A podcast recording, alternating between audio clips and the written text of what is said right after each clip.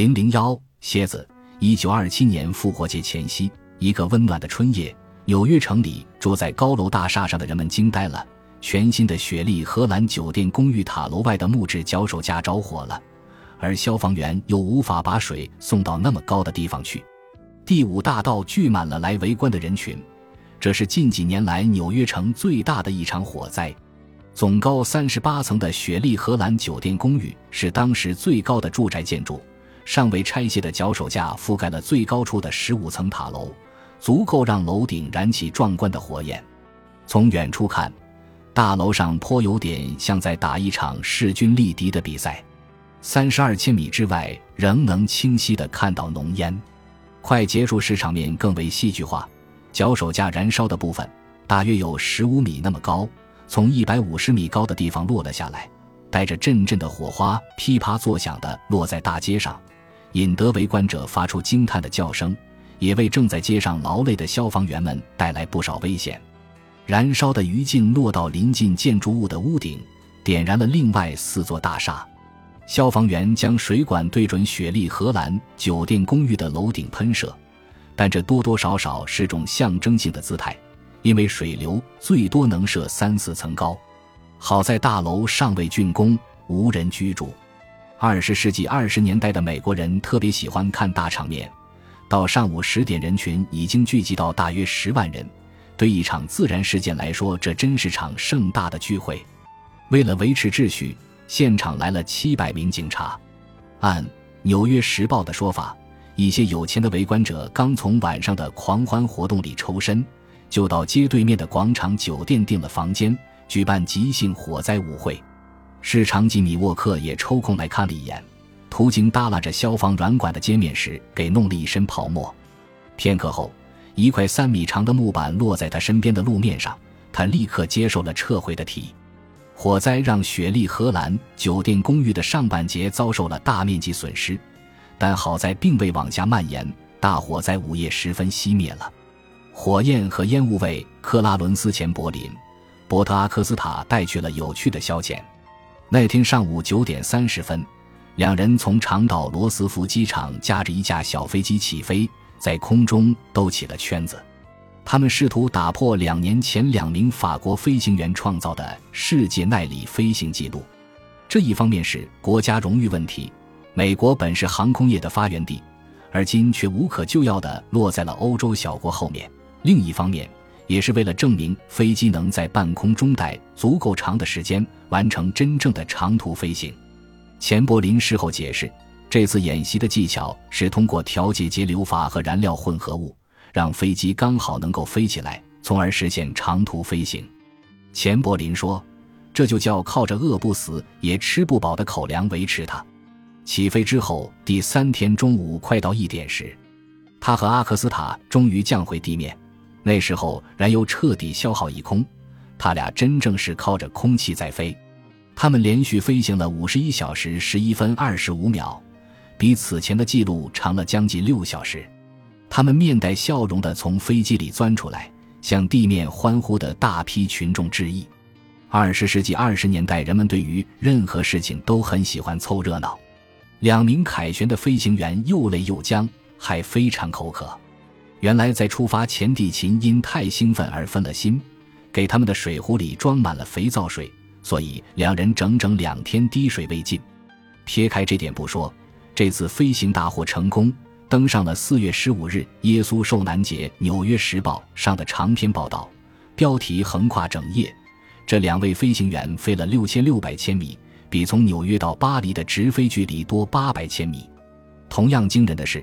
他们设法携带了一千四百二十升的燃料飞上了天，而且只接住了三百六十五米长的跑道就顺利升空。所有这一切都鼓舞了那些渴望飞越大西洋的人。而在一九二七年春天，像钱柏林和阿克斯塔这样的人很多。有点讽刺的是，有一件事让美国的航空业远远落后于欧洲诸强，但在其他诸多领域却让他遥遥领先了。这就是第一次世界大战。一九一四年之前，几乎从没人想过飞机可用于战争。法国空军仅有三十多架飞机，这比全世界其他各国的空中力量加起来还要强。德国、英国、意大利、俄罗斯、日本和奥地利空军的飞机都不超过四架，美国只有两架。但随着战争的爆发，军事指挥官们迅速看到了飞机的价值，侦察敌军动向、指挥炮火以及种种作战的新方向和新方式。早些年里，机载炸弹往往就是装满了汽油或煤油的红酒瓶子，附带简单的雷管，也有少数的飞行员投掷手榴弹。还有一段时间，一些人投掷名为“箭弹”的特制飞镖，它能刺穿士兵的头盔，或者以其他方式给地面壕沟里的可怜人带去痛苦和惊恐。一如从前，只要涉及杀戮技术，就迅速进步。到一九一八年。欧洲各国已经投掷了总计一吨重的航空炸弹，在第一次世界大战的整个过程中，德国如雨点般抛下了一百万枚炸弹，总重量约达两万七千吨。那时候的炸弹爆炸位置很不精确，炸弹从三千米的高空落下很难击中目标，甚至会相差八百米。但不管炸弹落在什么地方，造成的心理影响都相当大。超重的炸弹负荷要求飞机的机型更大、功率更大，反过来，这又刺激发展出更敏捷、更灵巧的战斗机，以便于为轰炸机提供护卫或进行攻击。这进一步带来了著名的空中混战，为新一代的航空进步奠定了基调。空战产生了对飞机近乎无止境的需求。四年里，四个主要作战国在空中舰队上花了十亿美元。这个数字非常惊人，几乎全是从美国借来的。一穷二白的法国用四年时间建立了完整的航空产业，雇佣了近二十万人，生产出近七万架飞机。英国制造了五万五千架，德国制造了四万八千架，意大利制造了两万架。而就在几年前，俄亥俄州两兄弟开的一家自行车店就是整个世界的航空业。比较起来，这实在是长足的发展。截至一九一四年，全世界死于空难的人大概有一百个。如今有数以千计的人死在飞机上。到一九一七年春天，英国飞行员的预期职业寿命为八天。短短四年里，总共有三万至四万名飞行员战死或受了重伤而丧失工作能力。就连战前的空中培训也并不比实际作战更安全。至少有一万五千人是在飞行学校里发生事故丧命或受伤的。美国飞行员处在特别不利的地位。美国一九一七年四月才参战，此前没有任何一名美国军方官员见过战斗机，根本不知道如何进行指挥。探险家海勒姆·宾厄姆是马丘比丘的发现者，后来成为耶鲁大学的教授。他向军方毛遂自荐当培训师。军队给他授了中校军衔，让他负责整个培训计划，但这并不是因为他掌握着什么有用的经验，仅仅是因为他知道如何驾驶飞机。许多新飞行员的指导员也才刚刚学会开飞机。美国付出了巨大的努力，想在航空业里迎头赶上，但最终徒劳无功。国会拨款六亿美元，想把空军建立起来。宾厄姆在回忆录里写道。进入战争时，空军只有两座小小的机场，四十八名军官，一千三百三十名士兵，二百二十五架飞机，但没有一架飞机适合飞越战线。经过一年半的努力，空军拥有了五十座机场、两万零五百名军官、十七万五千名士兵和一万七千架飞机。遗憾的是，这一万七千架飞机里几乎没有一架能飞到欧洲去。因为所有可用的飞机都需要用来运输部队，所以美国飞行员抵达前线后，大多驾驶的是从友军借来的拼凑起来的飞机。基本上可以说，他们在没怎么接受过训练的条件下，开着二手飞机跟经验丰富的多的敌人展开了当时最为危险的战斗。但志愿飞行员从没缺过人手，以二百零九千米的时速升至四千米的高空。翻滚着猛冲进搏命的空战，让许多飞行员感觉刺激的激进上瘾了。在此之前，人们几乎无法想象这种挑战是多么浪漫、多么富有魅力。飞行员是那个时代最英勇的人。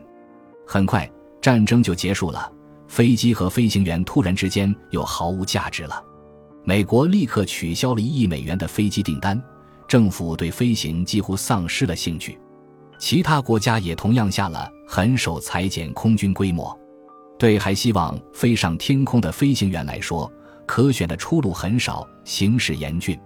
许多人因为找不到更好的事情可做，只得参加商业化的活动。巴黎的老佛爷百货商店宣称，凡是有人能把飞机降落在自家大厦楼顶，就奖励两万五千法郎，却完全没想过这事儿有多么愚蠢。这样的挑战再鲁莽不过了。楼顶只有二十七米长，四周还围着一米高的栏杆，着陆的难度和危险度都提升了好几级。但前空战王牌飞行员朱尔维德里纳还是决定冒险一试。维德里纳在屋顶安排了人手，等他飞到以后，就让那人抓着机翼往下拉。小伙子们成功的阻止了飞机跃出楼顶，跌入楼下歌剧院广场上成群结队看热闹的人群里，但代价是他们把飞机引到了百货商店电梯间的砖墙上，飞机摔成了碎片。维德里纳从残骸里毫发无损地走了出来，仿佛一位变出了惊人戏法的魔术师。可惜，没有谁能长久维持这样的好运气。三个月后，他尝试从巴黎飞往罗马。相比而言，这次还是保守的尝试，但他却在事故中丧命。